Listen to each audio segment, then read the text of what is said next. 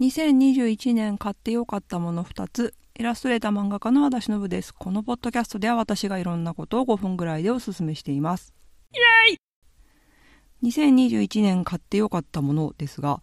2021年と 2020年がなんかごっちゃになってるんですけど、まあ、買ってよかったもの2つ。1つ目は iPad Pro です。本当にすごくすごくすごくずっと悩んでてもともと iPad のあの普通のサイズね、えっとまあ、3万円ぐらいのものを持っていて、まあ、それはもう結構前に買ってでもそれがあるからいいじゃんと思ってたんですがまあもうちょっと買ってみようと思って iPad Pro を買ったら画面が大きいとはこんなに便利なのかということでね、まあ今はね iPad mini をメモ帳代わりに使うのがかっこいいみたいになってますが、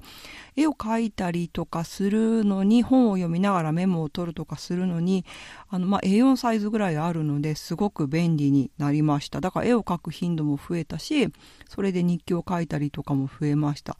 まあなので1個あってもいいですと言いたいけどね値段が可愛くないんですがものすごく買ってよかったな、まあ、早く買えばよかったぐらいに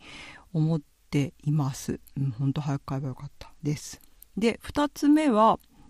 えっと、紙ファイル、紙で閉じるファイル、あの2つ穴の、まあ、100円ショップとかにあるようなあの穴を開けて閉じるタイプのファイルです。で、なぜこれを使っているかというと、以前にまあ話したんですが、あの日記というかメモ、ログを、自分のログを取ってみようと思う、や思い出して、どうしてもデジタルだと続かなくてかといって紙でねなんとか手帳とかね何年手帳とか買ってたこともあるんですけど紙の手帳の何が嫌ってあのやめた時が分かるとか書いてない時期がこうもうもともと例えば1月の6日まで書いたんだけどその後全然書いてないとかになるじゃないですか 私の場合ですけど。そうした時に紙だとその自分が書いてないページがここには書いてませんよっていう感じでずっと残っているんですよね。もう見るたびにあここ書いてないなここ書いてないな。でもここになんか落書きとかしてねこう埋めていけばいいんだろうなとか思うけどやんないので。でそれで、まあ、じゃあグッドノートっていうねあのアプリを iPad のアプリを使って GoodNote で GoodNote だと探すとですねものすごくテンプレートで日記帳みたいなのがいっぱい出てくるのでそれを1個ダウンロードして、まあ、それに書いてたんですよね。でもう でもうあの iPad すら開かないみたいな時もあったりとかしてその時にもうどになんかじゃあこれを紙で印刷したらいいんじゃないかと思ってまあダウンロードした日記のページをね何枚か印刷してこうそれを使うようになってすごくねなんかいいんですよ。でそれをまとめるための紙ファイル穴2個 ,2 個の穴開けてね入れてるんですけどそれがねすごくいいです。結局なんかグッドノートもすごく使ってるんだけど問題はその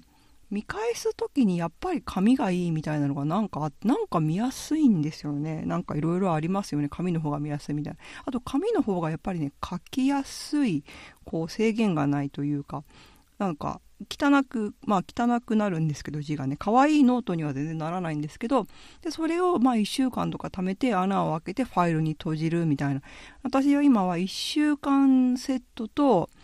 えっと、紙で紙はだいたいもう土日は全然日記的なログをつけることも特にないので、まあ、月曜日から金曜までそれやって書いたものを挟むのと、まあ、1週間でこんなことをするみたいなのをやってあと1ヶ月もねカレンダーみたいなのを作ってそれをこうは挟んでいっています。もう何がいいってその書いてないところがない。書いてないのは自分なんだけどなんか書いてないっていうだけであ書かなかったなまた私は日記を書かない人間ですよみたいな気持ちになってたんですけどそれが一挙に解決されてでまあ見るとふーんってなることが多いのでその紙ファイルすごく買ってよかったなと思っています。トークテーマ感想をいつでも募集しています。宛先はしのぶ .it.gmail.com まで。ではまた。